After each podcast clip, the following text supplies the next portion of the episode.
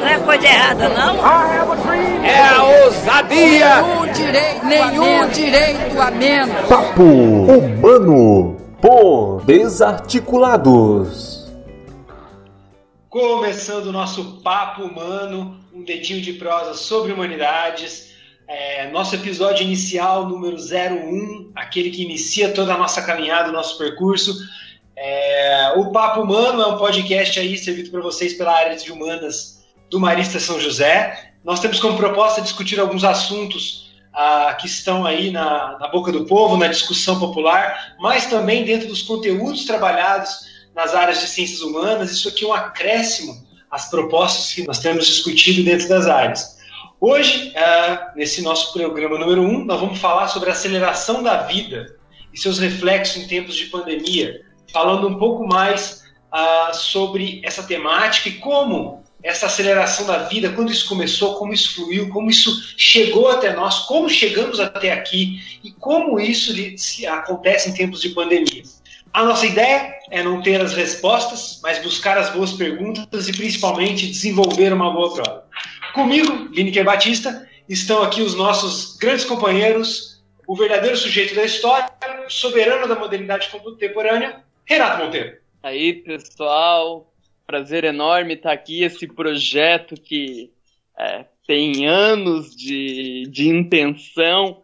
Precisamos de uma pandemia, de uma quarentena que virou cinquentena para enfim tirar ele do papel. Então é uma, é uma satisfação. Jogando no nosso ataque, eu convido o nosso outro participante, o descendente de Sócrates, o parça do Platão, o nosso filósofo favorito, Leonardo de Mello.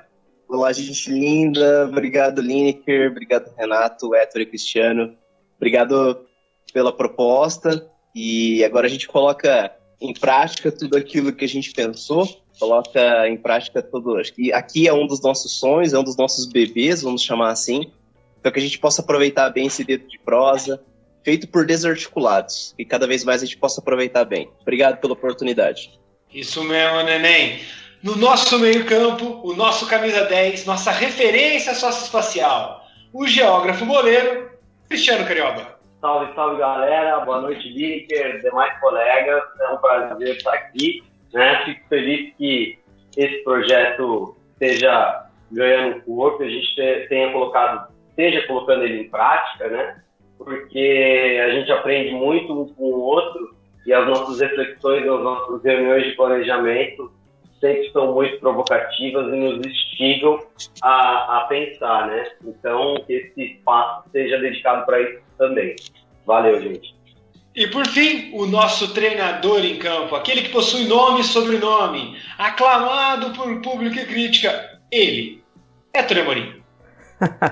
Essa foi boa, hein? Aí, galera, tudo bom, Lineker? Boa noite, rapazes. A ideia de fazer esse podcast aí é fantástica, cara. Vamos arrasar hoje à noite aí, conversar um pouco sobre esses temas e contem com a gente. Caros ouvintes, o nosso podcast é dividido em três blocos. No primeiro, nós vamos falar um pouquinho da, do processo histórico desse acelera, dessa aceleração da vida, sempre foi assim, começou dessa forma, como chegamos até aqui. No segundo bloco, falaremos um pouco mais já do período moderno, da Revolução Industrial, dos impactos da contemporaneidade da Revolução Tecnológica, e terminaremos com a grande questão: como desacelerar a vida e quais os reflexos na pandemia, nesse nosso cotidiano movimentado. Então, sem perder tempo, para iniciar, eu pergunto, na relação tempo-qualidade de vida, pensando todas essas questões, professor Renato, como chegamos até aqui? Simples assim, né? Oi, eita perguntinha fácil. Mas, assim, é, eu diria, e aí já é um, já é um clichê nosso, vocês vão rir, mas eu vou buscar essa explicação, eu acho que em termos de aceleração social, aceleração é, da vida cotidiana, nas suas várias, em vários aspectos, é um fenômeno da modernidade, né? Então, é, é desde, né, os historiadores têm como marco principal aí a Revolução Francesa, no, na virada do século XVIII para o século XIX, esse momento em que é, há uma temporalização da história, né? Uma, a gente pode explicar de uma forma mais é, resumida e mais simples, mas numa sociedade tradicional, a tradição ela, ela se ela, digamos, ela organiza a vida das pessoas num, num passado presente, né? Então é o peso do passado que rege as coisas do presente e que projeta essa repetição no futuro, né? Então não há espaço para inovação, não há espaço para mudança ou as, ou as mudanças acabam sendo muito lentas é, e, e a vida, né, não tem esse imperativo de tanta mudança. Com a modernidade, é, vai haver aí sim essa aceleração social, essa ideia de progresso, essa ideia de evolução, essa ideia de desenvolvimento. São todos conceitos que vão entrando no vocabulário social, no vocabulário político, no vocabulário científico. Isso é na história, na biologia, é na, na geologia, em vários aspectos do conhecimento e da vida que vão é, cada vez mais, e aí a tecnologia vem é, dando um sentimento cada vez maior de realidade para isso, e aí ao longo do século XIX e XX a gente vai ter é, não só essa sensação de uma vida cada vez mais acelerada, um ritmos cada vez imperativo por mudança, né? É, mas também não apenas a sensação, mas de fato a constatação de, de todos esses fenômenos, de todos esses processos, né? Então, é, respondendo a uma pergunta que a gente né, havia já feito antes, é, chegamos até aqui, hoje tu lê todas as pessoas que estão pensando isso a partir de várias áreas do conhecimento, da antropologia, da sociologia, da história, é, da geografia também, né? A, a, aceleração social com os processos de globalização ligados a uma ideia de pós-modernidade, é, vários teóricos é, identificam a, a, digamos, a, a radicalização desses processos de aceleração agora nessa virada do século XX para o século XXI, né? Então, onde, de onde viemos e onde estamos, eu diria que é um momento de radicalização da modernidade, né, que inclusive coloca limites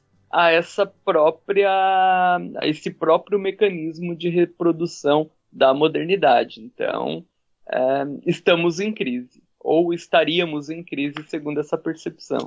E nesse sentido, a, a gente pode tentar pensar isso também para outros âmbitos, né, do que é o viver, né? Então a gente está falando de uma aceleração que compete muito às questões do cotidiano, mas a gente poderia levar isso para o próprio fluxo de pensamento e a forma com que o pensar tem se estabelecido. E aí nesse sentido eu queria ouvir do Léo como é, esse processo de aceleração da vida vai influenciar o pensamento, vai influenciar a forma com que os teóricos, e aí a gente pode pensar em toda a, a gênese da filosofia, é, vão lidar com essa, com essa velocidade, com essa necessidade de, uh, de mais e de mais informações e de produção de informações. Bom, muito legal essa ideia. Se a gente for pensar que a angústia humana e o processo de pensar sobre o que se é, da onde vem e para onde vai, é uma pergunta muito anterior a, a, inclusive a filosofia grega, se a gente for pensar.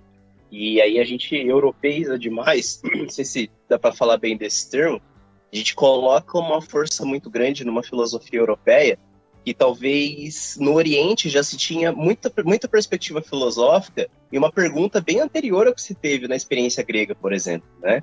E aí eu gosto, eu gosto muito de pensar essa questão da aceleração, da velocidade, de pensar quem somos e a partir da, da aceleração da vida, de uma, de uma velocidade, de uma perspectiva dessa, dessa realidade, a partir da filosofia helenista.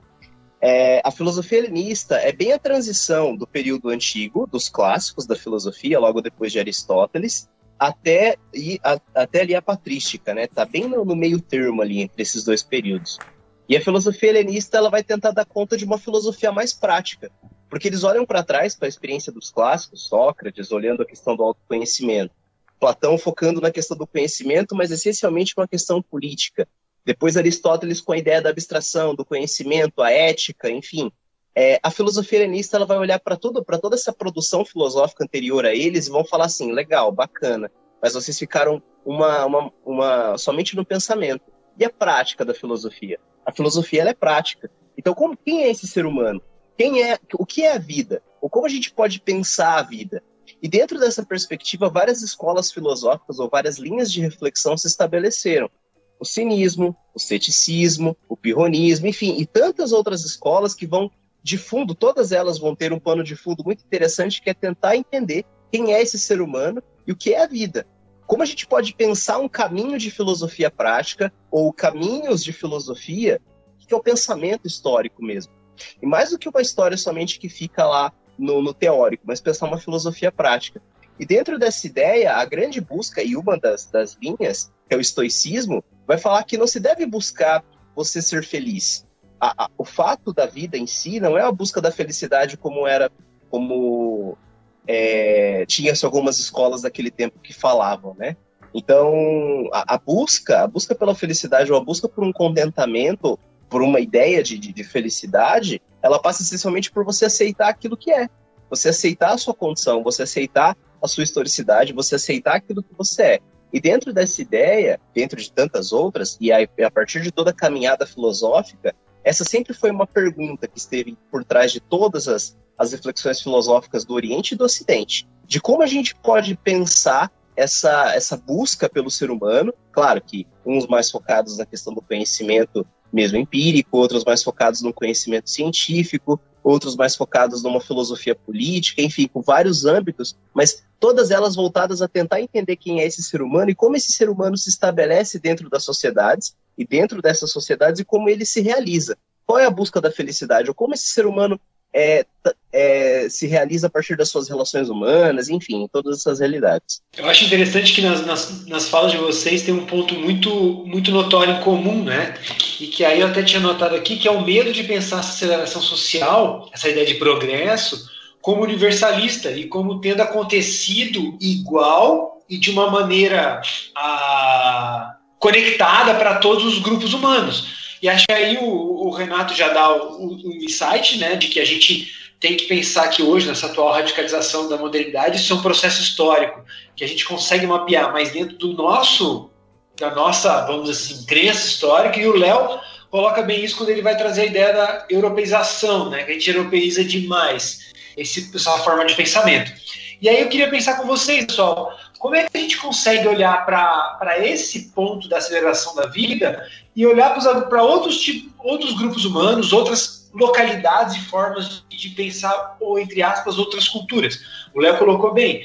Ao mesmo tempo que na Europa se estava saindo um período do medievo um período ah, ah, moderno, onde se acelerava esse processo da vida, e depois com a Revolução Industrial, você tem outros movimentos acontecendo, China, Índia, Japão, que vão passar por outras, uh, outros processos que não podem ser vistos apenas como uh, retardos desse processo, entre aspas, maior que está acontecendo, como se a Europa sempre fosse o desenvolvimento e nós aqui fôssemos menores. Mas mais do que esses grupos que estão, vamos dizer assim, mais distantes, né? Como eu penso a aceleração da vida no meio rural? Como eu vou pensar ela em diferentes localidades. Então, não precisamos ir muito longe. Eu acho que todo aqui, todos nós aqui de uma idade muito próxima pensávamos ali na nossa avó, nos nossos bisavós que estavam lá na roça e que tinham um ritmo muito mais leve da vida. Ou seja, já nós não estamos falando de um agrupamento que está lá no, no, no, no, período da Revolução Industrial, nós estamos falando de um grupo que está após isso, mas que não tomou esse processo para si, não, não, não, tomou os efeitos dessa revolução e que está lá na roça e que tem uma outra vida. Como pensar essa aceleração da vida, né? E acho que aí o, a, o Cristiano pode trazer um pouco com relação à ideia da, do, da mudança do rural ao urbano, enfim. Bom, eu acho que antes de mais nada a gente tem que pensar na relação também que o homem estabelece com a natureza, porque durante muito tempo em que a gente, né, no tempo que a gente está nesse planeta, também tem isso, né? Do, a, até acho que antes da, da Revolução Industrial, a gente tinha uma relação com a natureza, a gente sempre procurou uh, satisfazer as nossas necessidades humanas básicas. Acho que esse era o conceito de felicidade até um determinado período da história. E a partir do advento da Revolução Industrial, onde há essa transição, início dessa transição campo-cidade, né? Porque a urbanização ela, a, ela acompanha, né? Ela acaba sendo um reflexo da, da industrialização e também das relações que são estabelecidas, né? Uh, o própria lei de cercamentos na Inglaterra, uh, as terras comunais que passam a ser privatizadas e a saída então dos, uh, dos camponeses em direção às cidades muda totalmente essa relação uh, tempo e qualidade de vida na história, né? A gente poderia até remeter a uma obra uh, do Engels, onde ele fala sobre a situação da classe trabalhadora na Inglaterra, né? Onde as cidades eram insalubres, as pessoas viviam para trabalhar e viviam numa condição quase de, de, de subsistência muito pior do que a, a, qualidade de vida que existia antes num outro modo de produção, como o feudalismo, né? E também a relação tempo, né? Porque o tempo passa a ser percebido também de uma outra maneira a partir do momento que os trabalhadores são submetidos a jornadas uh, longuíssimas de trabalho, né? Então acho que esse é um marco uh, importante para a gente pensar uh, sobre isso. E também aí depois no momento uh, é, mais uh, para frente na história, né? Aí com a, a partir da década de 70, com a revolução técnico-científica, a gente vai ter né, uma intensificação uh, do processo que a gente chama de globalização, né? Com, a, é, com as melhorias e avanços nas áreas de comunicação e transportes, né? Mas acho que essa é a, é a grande sacada aí. Então, nesse sentido, o Cristiano traz algo bem importante, né?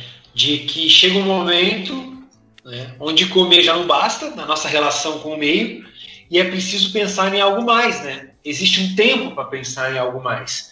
E esse algo mais, a gente vai, cada sociedade vai se chamar de uma coisa, mas a gente tende a chamar de qualidade de vida, de busca pela felicidade.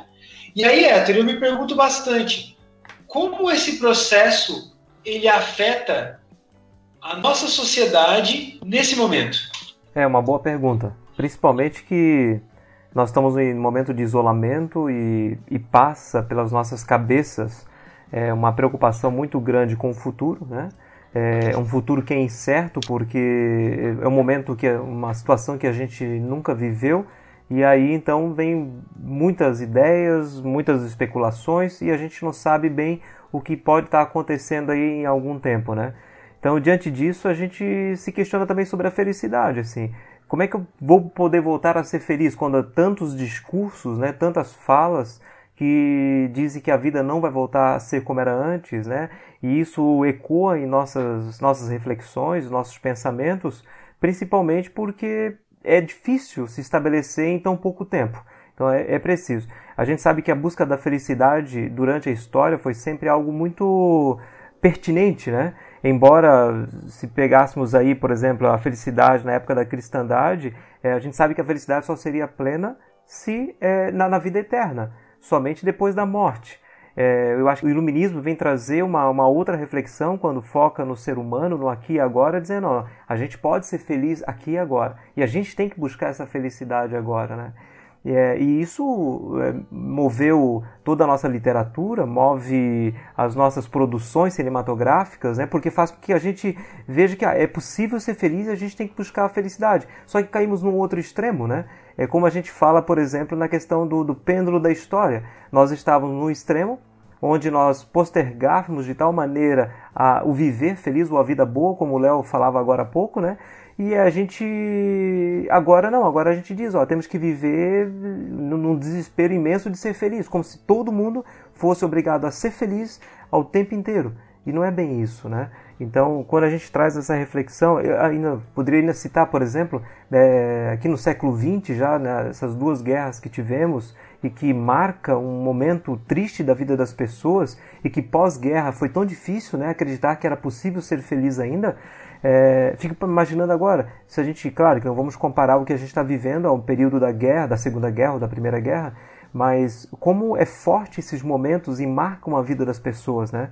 Se nós que somos adultos é, refletimos sobre isso, já nos traz um pouco de angústia, imagine na cabeça de crianças e adolescentes, ou de pessoas que realmente às vezes precisam um pouco mais de apoio nesse momento, a pensar que como é que vai ser, eu vou ser feliz daqui a pouco, ou, né? como é que eu posso ser feliz? Esse fechamento do futuro, Héctor, é muito interessante tocar nesse ponto, porque assim, né? A gente está falando de progresso e de aceleração. É, de onde que vem essa, essa ideia de progresso, né? Como então? Porque o tempo, como que um tempo pode acelerar se a Terra gira em torno do Sol, em torno do próprio eixo, na mesma velocidade, não é? É por isso que a gente está falando de aceleração social, porque não é o tempo natural que está mais rápido ou mais lento. É a maneira como a gente vivencia ele socialmente. É, é uma a percepção do tempo, né? E da vida cotidiana socialmente que se acelera, e não o tempo em si, o tempo de uma questão mais. É, um tempo natural, né? Que seria um tempo mais natural. Mas veja, no, no iluminismo ali, quando o Ettore falou, que é a virada que antes eu tinha me, me referido à virada do século XVIII para o século XIX.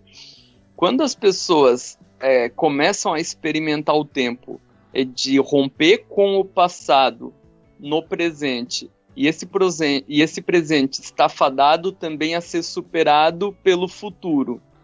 E nesse processo de superação de um tempo por outro, há uma melhora essa ideia de progresso, né? O tempo passa, as coisas mudam e mudam para melhor.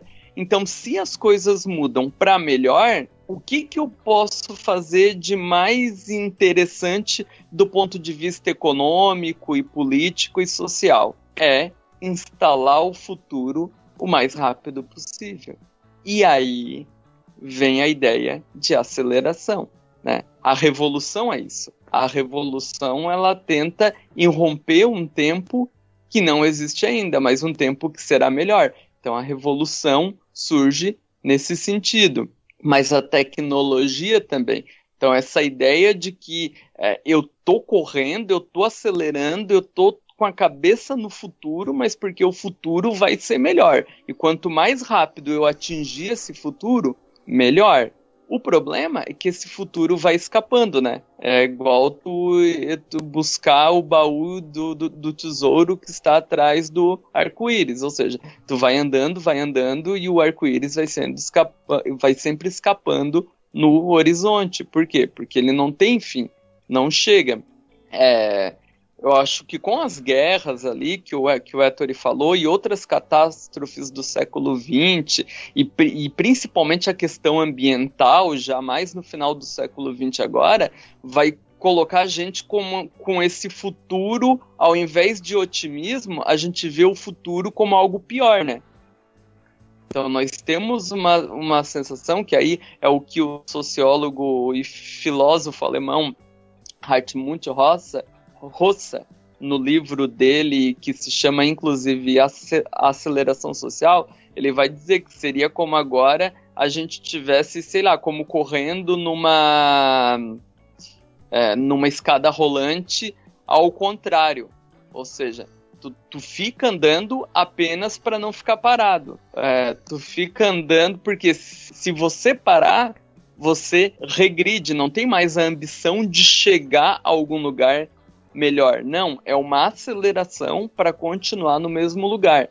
Então esse é o grande problema. Por quê? Porque o futuro está fechado. Ninguém é, há uma sensação de que o futuro não será melhor. E vejam bem, eu não estou dizendo que o futuro não será melhor, mas quando tu pensa em termos de recursos naturais, em termos de guerra, agora em termos de pandemia, em termos de emprego, em termos de desigualdade social, é, né, no horizonte se estabelece uma expectativa de piora, né? E isso afeta bastante a nossa qualidade de vida, né? Com essa, com esse fechamento das nossas expectativas. Interessante perceber essas, essas relações, essas perspectivas que vocês colocam, é muito legal. E outra coisa que me veio em cima da fala, da fala do Héctor e da fala do Renato vai de encontro a essa ideia de aceleração, como é um pecado social, quase, você dizer que você está triste, você dizer que você está mal, você dizer que você está com dúvida, que você está angustiado. É, logo já vem uma outra pergunta, ah, mas por quê? Nossa, mas você tem tanta coisa, você olha a tua família, olha as coisas que você tem, olha a tua casa, olha o teu carro, o que, que acontece? Então, esse processo de você buscar uma felicidade agora, um passo hedônico da parada, você olhar para si a todo tempo, faz com que as pessoas, criando a ansiedade, que é você ou viver muito de futuro ou você viver muito de passado, você esquecer do seu agora. E o Hétero colocou um ponto muito legal. E quando você esquece do seu agora, gera essa coisa, é, ansiedade. E a ansiedade é como se fosse um degrau. E aí, o próximo degrau é a depressão, o próximo degrau é o suicídio, e assim vai. Então, quando a gente percebe e tenta fazer perguntas anteriores a essas realidades, a gente percebe que a, o processo de aceleração vai de encontro a várias outras facetas e várias outras realidades que se mostram na sociedade, e aí que a gente percebe num grande mundo doente, uma sociedade doente. E aí a gente pode observar nos filmes, nas músicas, é, as várias críticas que observam, que advêm de toda essa realidade, colocando um ponto importantíssimo dessa sociedade, que é uma sociedade doente que mascara no sorriso, que mascara na beleza, que mascara, faz com que as pessoas esqueçam do próprio processo de vida e principalmente façam questionamentos, principalmente de cuidar do agora, do momento presente. E aí eu costumo dizer que o presente, ele chama-se presente porque é pensar no sentimento que dá quando você ganha um presente. Qual é o sentimento que vem? É justamente isso, o presente se chama presente por isso, pela coisa gostosa, pelo prazer, mesmo que não é um prazer, mesmo que a gente perceba o gostoso da coisa, quase é, como o Epicuro fala de uma realidade, de uma felicidade, um prazer a todo momento, mas você curtir aquilo que está acontecendo naquele momento ali, nos sentimentos que, que, se colocam. E quando, quando a gente perde essa capacidade de convidar outras pessoas a também fazer esse processo, ou a gente mesmo se dá conta de cuidar do nosso presente, do momento presente, a gente vive de ansiedades, a gente vive de coisas que a gente não consegue alcançar porque está no futuro e de coisas que já passaram. É, galerinha, achou que seria fácil? Terminando o nosso bloco 1 do podcast Papo Humano, voltamos logo mais para o nosso segundo bloco. Continue com a gente. Papo Humano. Salve, salve pessoal! Voltando para o segundo bloco do podcast Papo Humano, estamos hoje falando sobre a aceleração da vida e seus reflexos em tempos de pandemia. Ah, falamos bastante aí sobre como chegamos até aqui, como era antes, o que, que isso afeta na forma com que nós vivemos, no que a gente chama de busca pela felicidade, como alcançar essa felicidade. E aí chamou a atenção para o bloco 2 a gente falar um pouquinho sobre os impactos reais né, da Revolução Industrial e da Revolução Tecnológica e como isso afeta a nossa vida, como isso afeta a nossa vida cotidiana. E para pensar um pouco disso, eu me lembro de um sociólogo chamado George Simmel. Uh, o George Simmel é dentro da sociologia, nós temos os três porquinhos, né, os clássicos, Durkheim, Marx e Weber, e o Simmel é o porquinho feliz que saiu para viajar e nunca mais veio para casinha e foi curtir a vida. Ele não era um teórico, assim, digamos, era acadêmico no puro sentido, ele era um ensaísta, e um dos seus grandes ensaios, ali no começo do século XX, uh, do século XIX para o século XX, ele vai escrever sobre as grandes cidades. E um ponto da teoria dele me chama a atenção, um ponto desse ensaio chama a atenção para a gente startar e iniciar esse segundo bloco. Quando ele diz assim: imagine você se todos os relógios de Munique, porque ele é alemão, estivessem em horários diferentes, como aconteceria a vida? Ou seja, aí ele faz uma provocação muito grande de que há a necessidade de sincronização do tempo. Como o Renato chamou a atenção, o tempo não acelera, mas o tempo social se acelera. Ainda que ele ainda seja regido por uma numerologia sequencial, a gente chama de relógio. Mas esse tempo tem que ser sincronizado. E como a Revolução Industrial e quais os impactos da Revolução Industrial nesse viver a vida? O Giddens, né, já para colocar outro sociólogo na roda, o Giddens tem uma ideia muito interessante. Agora eu fiquei até em dúvida se é do Giddens. Não, acho que não é dele, não. Bom, que seja, de um outro historiador que eu não lembro o nome, acho que eu ando lendo muita coisa. Mas ele vai mostrar como que no Japão, que vai modernizar o, o Japão e modernizar é, é, criar uma sociedade do tipo industrial moderna, né? Industrial, então, ele vai dizer que os relógios europeus existiam no, no Japão antes, mas eles eram que meio assim artigos de luxo, sabe? Ah, você, como você tem um, sei lá, um, um aquário em casa, você bota lá na sala para ornamentar, né? Tem, tinha o, o, o, o relógio.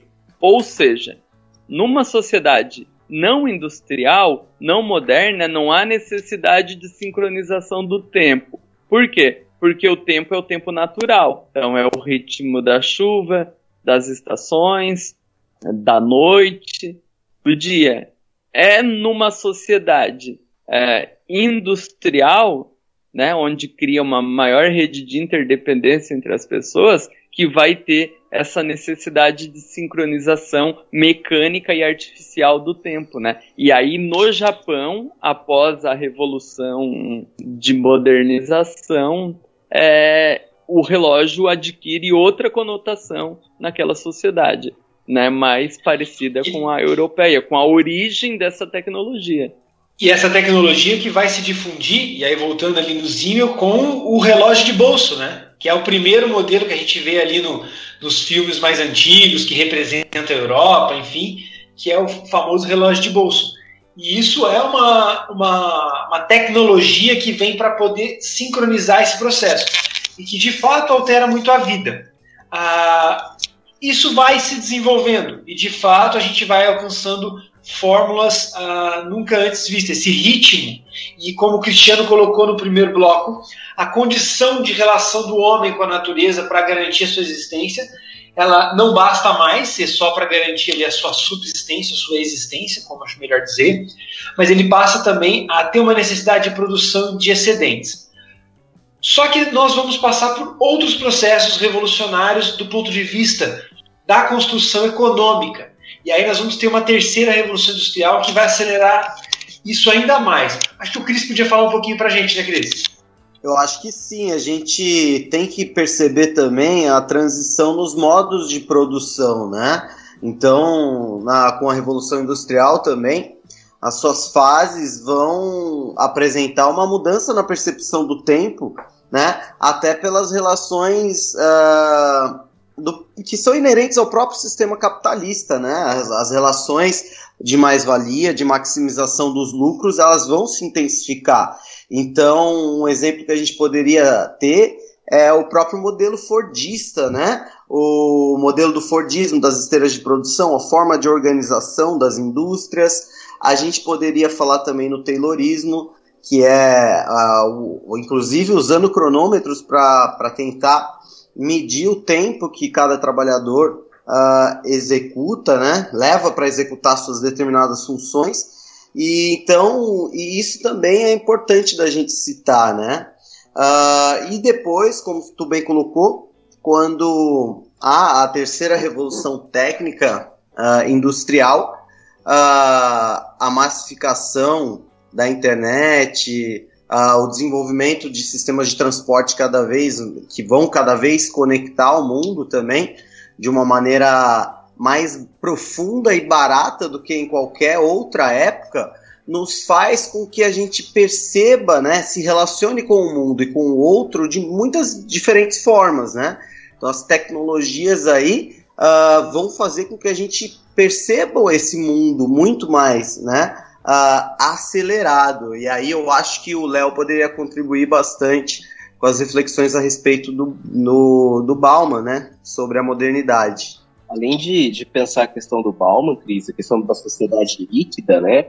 O processo de pensar as relações líquidas, é, processos históricos é, que Bauman faz uma grande crítica, mas anterior a Bauman ainda, poderia pensar a questão da, da própria indústria cultural de pensar uma cultura que perde o seu papel humanizador para se tornar mercado, para se tornar uma produção em série de cultura. E aí a gente pode falar das novelas, podemos falar dos filmes, das músicas, enfim, de toda a produção cultural histórica pós a terceira fase da Revolução Industrial, é, de uma cultura que se torna mercado, de uma cultura levada à grana, de uma cultura levada a dinheiro.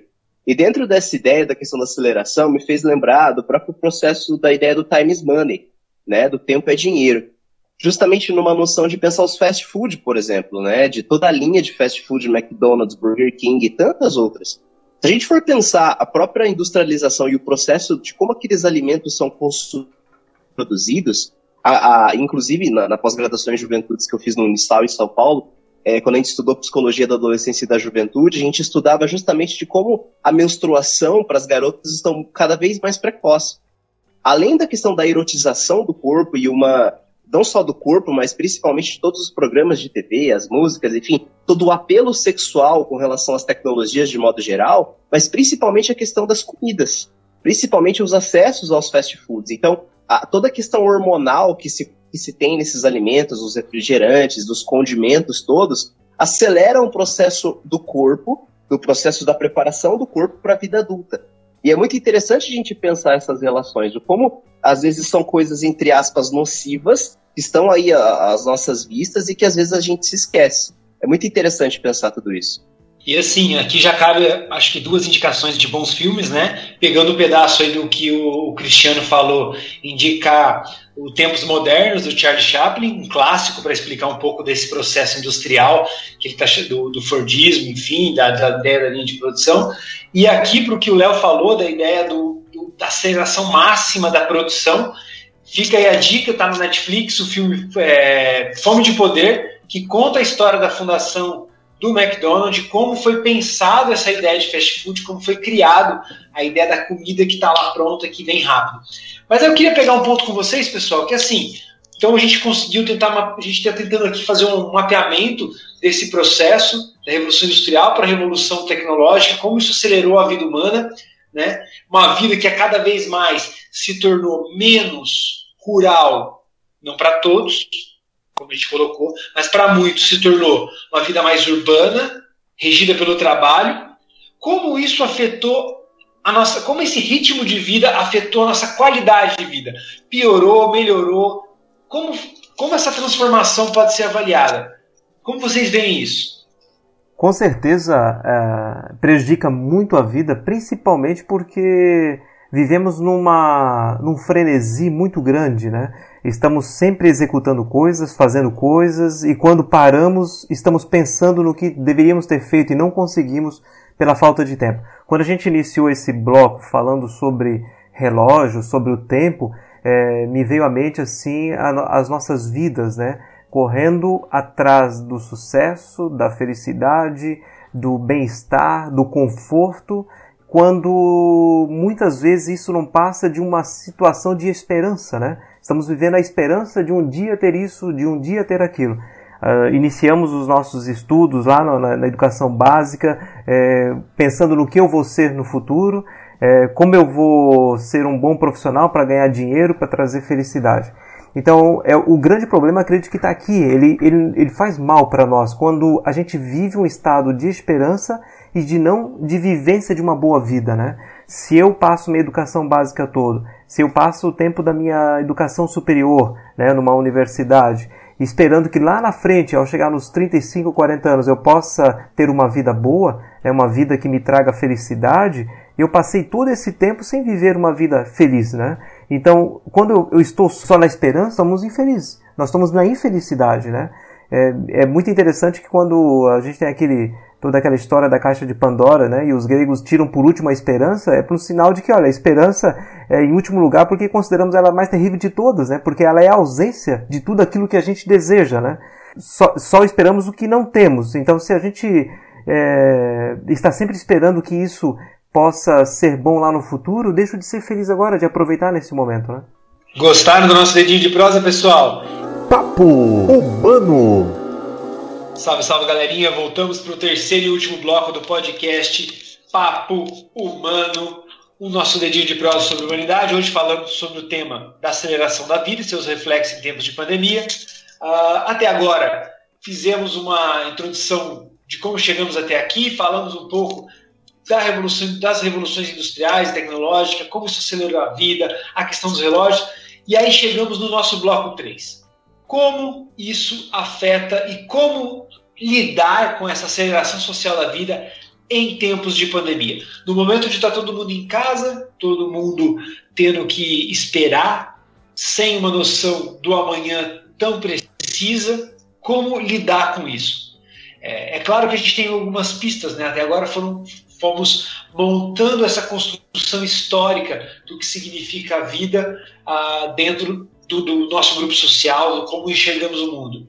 Nós nascemos, nós vivemos, nós crescemos, nos casamos, conhecemos outras pessoas, temos relacionamentos, temos filhos, criamos esses filhos, esses filhos criam outros filhos, e muito provavelmente nesse período, numa vida que dura ali seus 80 anos, nós morremos. Essa é uma visão, uma construção histórica do que significa a vida, do que significa como viver. Aliado a isso, nós conseguimos injetar uma grande quantidade de informações a essa vida. Uma informação que, se antes, na época do relógio, nós colocávamos no bolso e marcávamos e sincronizávamos o tempo, agora nós temos uma hiper é, aceleração da vida e uma mais do que uma sincronização, um tempo real. Tudo tem que ser em tempo real e as tecnologias de informação nos levam a isso. O Twitter, o Instagram, as notícias mesmo, elas são dadas em tempo real, você acompanha isso ao vivo. Tanto que eu me lembro de uma pesquisa que diz que o número de imagens que um sujeito via nos anos 50 durante toda a vida equivale ao número de informações imagéticas que um ser humano vivendo nos dias de hoje tem em um único dia. Ou seja, nós somos bombardeados de informações, nós consumimos essas informações. E como o Léo colocou, essas informações nos consomem. Então, ao mesmo tempo que temos essa vida que já tem um script dado, que é essa construção histórica do que significa a nossa vida, nós temos uma vida em tempo real, que também vai afetar a produção, que também vai afetar o consumo e vai nos afetar. E aí, nesse grande balaio, tudo sendo remexido, nós temos uma pandemia mundial e nós temos o que a gente chama de felicidade. Como lidar com isso? Eu percebo que essa, essa ideia de uma felicidade é uma tentativa. Claro que quase toda tentativa, ou quando a gente tenta colocar como, a gente meio que já dá uma receita de bolo para a parada, né?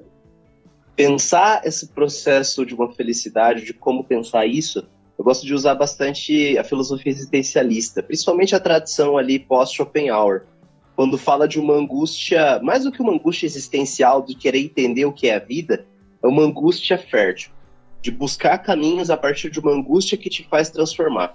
Porque é a angústia que fez as grandes coisas desse mundo se transformarem. Quando eu falo as coisas, os grandes processos é, humanos, é, processos do mundo, mas eu falo principalmente os processos subjetivos, os processos humanos. A gente só muda quando a gente está angustiado. E a angústia faz a gente perceber que alguma coisa está errada e alguma coisa ela precisa ser transformada. Então, dentro, dentro dessa ideia, é tentar cultivar, claro que com muitas dificuldades, tá? Mas uma tentativa de cultivar uma angústia fértil. Uma angústia que faz a gente buscar caminhos diferentes, atitudes diferentes, que prorrompam a nossa atitude subjetiva, mas principalmente caminhos novos para a educação, para um processo econômico.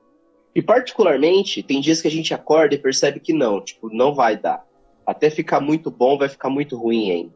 Então, pensar essa questão de uma angústia fértil, eu acho que é quase ligar uma ideia de uma tentativa de buscar felicidades, ou mais do que uma felicidade somente pessoal, ou uma felicidade que você diga simplesmente eu estou feliz ou eu sou feliz, é a gente buscar caminhos de transformação para nós e para a realidade que a gente vive. Mas isso de fato é bem complexo, né, Léo? Porque se a gente pensar ali no, no que a gente vem falando, a gente deu aqui várias ideias de filme. Eu sempre me lembro de uma coisa que o Renato diz, né, Renato? Que são sobre os filmes futuristas, né? E acho que ele já tocou aqui em algum momento no nosso programa, que o filme futurista sempre é de um mundo distópico, um mundo onde tudo deu errado. Parece que nessa linha do progresso, o futuro que nós almejamos e que nós vislumbramos sempre é um futuro destrutivo. Como ter essa, esse processo de angústia positivada, no sentido que nos move, em um momento onde nós estamos enfrentando, não, se não talvez um mundo distópico, mas algo que nos afeta, que é a pandemia, de uma forma muito grande, que nos coloca talvez o primeiro grande empecilho uh, real desse, desse futuro distópico. É totalmente complexo, totalmente complexo. Eu, eu, eu, eu costumo dizer isso e eu tenho dito isso para eu também me convencer João Batista Libano, um grande teólogo brasileiro, no, nos livros dele, nas discussões dele sobre teologia, ele coloca justamente essa ideia. E nas palestras dele também ele colocava. Então, eu estou dizendo essa ideia para eu também me convencer. Eu também me convencer. E aí você citou filmes, né? É uma série que trabalha muito essa dimensão é Black Mirror, né? Uma série totalmente que trabalha dimensões distópicas, algo que você olha e fala assim, nossa, mas isso tem muito da nossa realidade. Ou a gente pode pegar até Foucault, quando ele coloca a questão do, do panótipo, né? Da, da ideia do vigiar e punir, eu, eu, lembro que eu estava na filosofia e eu olhava toda aquela rotina da ideia do panótipo e tal, e como ele colocava aquele conceito, eu olhei e falei, nossa, mas é minha vida de seminário isso aqui. e é muito legal você pensar essa ideia. Então, é de um já e ainda não. Então, como pensar essa, essa angústia? Então, eu, eu, eu coloco essas realidades complexas é, para eu também me convencer, para eu também tentar buscar essa, essa realidade, né? A distopia, ela acompanhou, né? Então, ela acompanhou a utopia na modernidade, né? A utopia, essa sociedade perfeita a ser construída, né? Então, talvez a utopia mais popular, né, que ganhou mais força científica e política, inclusive, é a utopia da sociedade sem classes, né? A utopia do, do marxismo, do socialismo. É, mas a distopia sempre acompanhou também, né? O que, que pode dar errado disso tudo, né? E aí talvez nisso a utopia do totalitarismo no 1984, né, do George Orwell, que seria essa utopia do panótipo, do panótipico que o Léo está falando, né? É, da, dessa vigilância total. No, o vírus, né? Ele veio para hum, é, quebrar aquela aceleração que eu falava antes e aquela aceleração sem perspectiva de futuro, uma correria para permanecer no mesmo lugar apenas, sem o objetivo de chegar a lugar nenhum. Bom, ela parecia que não ela não tinha como ser quebrada. E foi. E foi pelo vírus. Nós não tínhamos nenhum movimento político atualmente, social, que tivesse força ou que parecia ter força de fazer com esse mundo capitalista, esse mundo acelerado, o que o vírus fez, que foi parar. Então, o Léo falou agora uma ideia, né? A gente está entre um não mais e um ainda não, né? Que a, a Hannah Arendt chamaria de uma brecha no tempo. Essa brecha no tempo, ela cria possibilidades de se fazer outra coisa. Agora, que essa outra coisa vai ser melhor, nada garante, né? Então, essa outra coisa que vai surgir de, dessa crise que nós estamos vivendo atualmente, dessa brecha no tempo, dessa oportunidade, ela é uma, uma oportunidade para todas as coisas. E aí, assim, pode piorar, pode melhorar. E, e esse piorar ou melhorar depende de atuação política. Então, acho que mais do que nunca a gente precisa, nesse momento agora, aproveitar essa oportunidade para tomar as rédeas do nosso destino e pensar em construir um futuro melhor. Como? Aí a gente precisa sentar e discutir. Renato, eu acrescentaria a, ao que a gente poderia discutir. Por exemplo, a, acho que o que ficou mais evidente durante essa crise toda são alguns direitos fundamentais humanos que são mercantilizados, né? como, por exemplo, o acesso à saúde. A gente está vendo sociedades tidas como desenvolvidas, né? países de primeiro mundo, e que estão sendo colocados em situações uh, assim. As suas populações estão sendo colocadas em situação de risco muito grande, como o exemplo dos Estados Unidos, né? que é o atual epicentro dessa pandemia no mundo e outras coisas também, né? Das relações de trabalho, né? Da valorização de algumas uh, profissões tão desvalorizadas, como é o caso uh, dos, dos, entregadores de aplicativo, né? Que passam por uma, uma precarização do seu trabalho, uma desvalorização constante nos últimos anos e, e nessas horas estão atuando na linha de frente, seja o, também as outras pessoas que trabalham com atendimento ao público, né, de serviços essenciais. Então, essa pandemia também tem nos, nos feito refletir sobre muitas coisas. A nossa relação com a natureza, né? Vários lugares do mundo apresentando o planeta dando respostas, né, de que ele está ali e que essa pandemia tem feito ele se mostrar de outras formas, né, seja com a redução da poluição atmosférica verificada em vários países, seja a volta de algumas espécies, né, o reflorescimento da biodiversidade. Então, eu acho que é, é uma oportunidade muito boa. E realmente, tudo isso vai depender de quais os debates que serão levantados e de qual será as nossas escolhas para que as atuações políticas venham de fato a, a se materializar uh, na prática, né? Acredito que o Héctor já deu alguns insights importantes né, sobre, sobre isso no que toca aos sujeitos, no que toca a nós.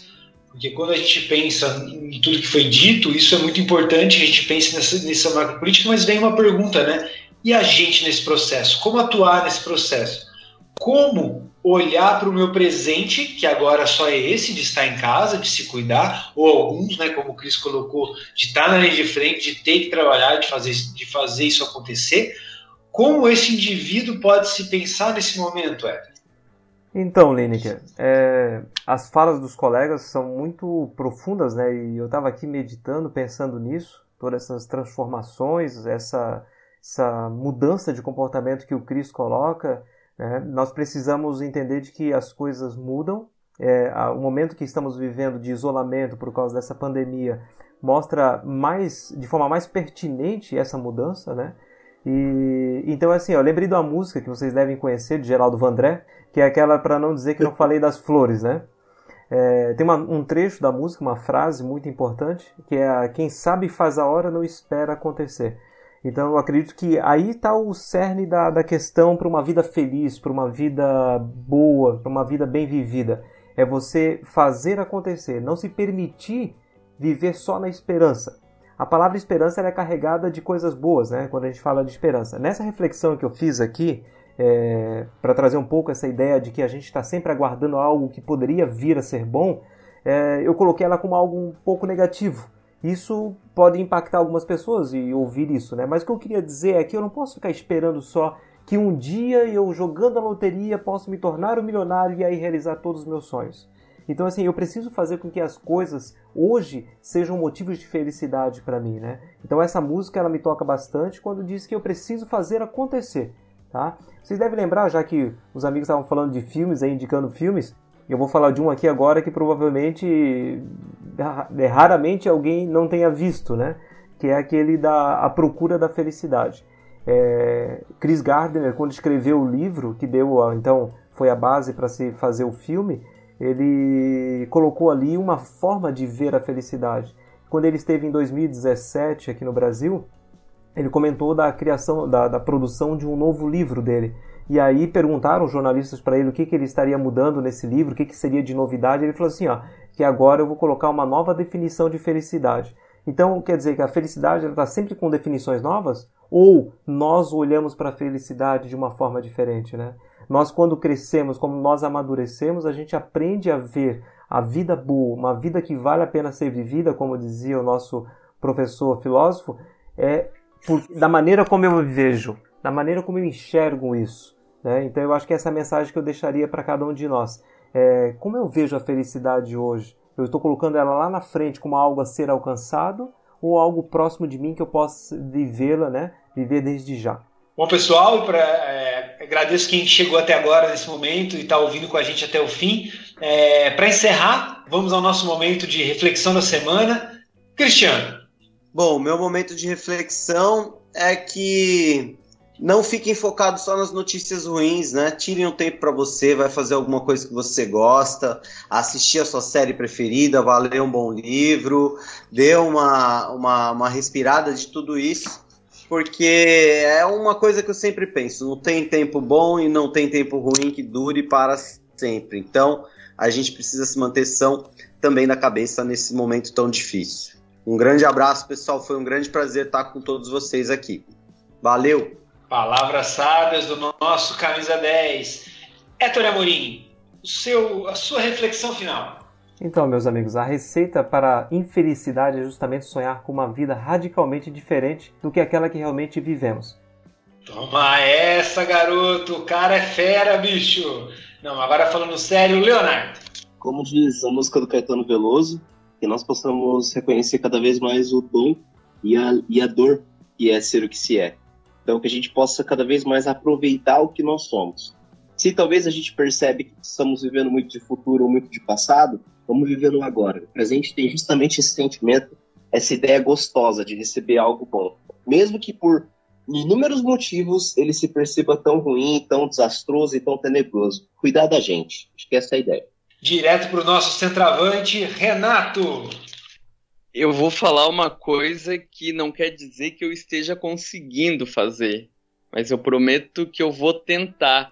E talvez vocês consigam e eu não. Mas em meio a essa aceleração toda que parecia é, impossível de ser freada, bom, o vírus veio e freou. Gente, não vamos perder essa oportunidade que o vírus nos deu de desacelerar, aproveitar esse momento. Talvez a vida volte lo logo em seguida para aquele ritmo intenso de sempre e a gente vai lembrar lá quando estiver velhinho contar para os nossos netos de uma vez, de um dia que a Terra parou e a gente não parou e não soube aproveitar esse momento. É isso aí, pessoal. Com as reflexões finais aí de cada um, nós encerramos o nosso podcast. Gostaria de agradecer a todo mundo que participou: o Cristiano, o Hétero, o Leonardo e o Renato. Esse timaço que esteve com vocês aí nessa, nesse bom dedinho de prosa, nessa nossa boa conversa no podcast Papo Humano. Sigam com a gente. Até o próximo episódio. Um abraço. Tchau. O professor não saiu para lecionar, pois sabia que não tinha mais nada para ensinar. Dia que a terra parou. Oh, oh, no dia em que a terra Papo Humano, o desarticulado.